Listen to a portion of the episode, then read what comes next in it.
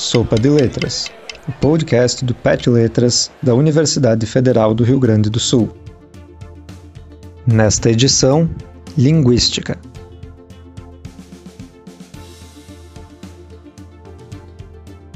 O que há em um nome?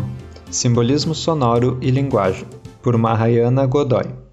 Artigo publicado na revista Rosetta no ano de 2018.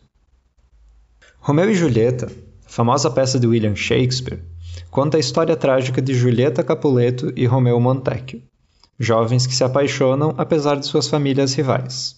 Enquanto reflete sobre o que significa estar apaixonada por um homem de nome Montecchio, Julieta diz a si mesma: O que há em um nome? O que chamamos rosa teria o mesmo aroma doce com outro nome. Ao negar que haja uma relação entre a essência do seu amado e o nome que ele porta, Julieta toma partido em um dos debates mais antigos nos estudos da linguagem, a discussão sobre que relação haveria ou não entre som e sentido. Assim como Julieta, muitos linguistas defendem que uma das características das línguas humanas é sua arbitrariedade. Não há um motivo para usarmos um som em particular para falar de objetos e conceitos específicos. De fato, se pensarmos em palavras como calça e bolsa e nos objetos que elas nomeiam, não encontramos uma razão para que esses objetos tenham exatamente esses nomes. Como consequência, outras línguas terão outros nomes, como pants e purse, e o que chamamos rosa teria o mesmo aroma doce se a chamássemos de rose ou gull. Esses exemplos poderiam nos fazer supor que a língua é completamente arbitrária. Entretanto, alguns estudos contam uma história diferente. Som e sentido. Em 1929, um psicólogo chamado Wolfgang Killer fez uma descoberta interessante. Ele mostrava a pessoas alguns desenhos e perguntava: qual desses desenhos se chama Maluma e qual se chama Taquete? Killer percebeu que quando as formas eram pontudas, as pessoas preferiam dar a elas nomes que tivessem sons consonantais, como p, k ou t, como taquete ou kiki. Quando as formas eram arredondadas, a preferência recaía sobre nomes como Maluma ou Boba com consoantes como M, L e B. Desde então, esse estudo já foi repetido em inúmeras línguas, incluindo o português, com populações de culturas diferentes e quase sempre com os mesmos resultados. Esses achados sustentam a tese de que a língua não é completamente arbitrária, mas teria, em sua base, um pouco do que se chama iconicidade, o princípio de que há uma relação motivada entre som e sentido.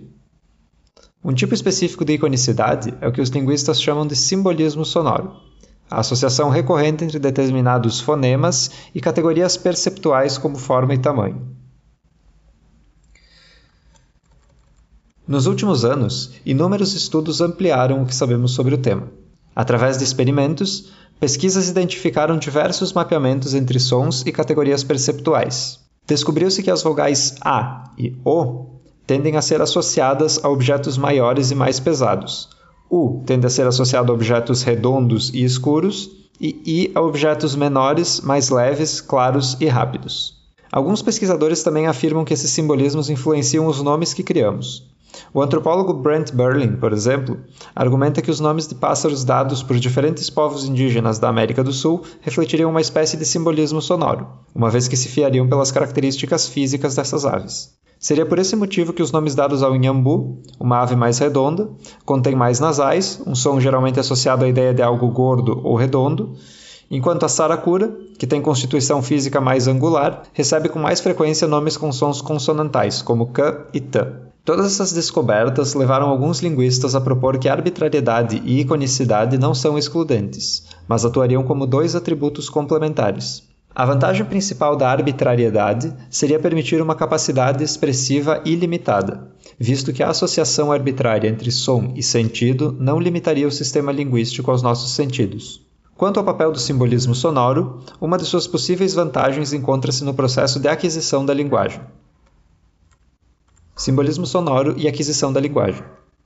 Imagine que você é um bebê habitando um mundo cheio de novos objetos e sensações e cheio de barulhos que as pessoas usam para falar sobre eles. Seria muito mais fácil aprender o nome dessas coisas se você viesse ao mundo com uma cola que listasse as relações entre os sons usados e os objetos do mundo.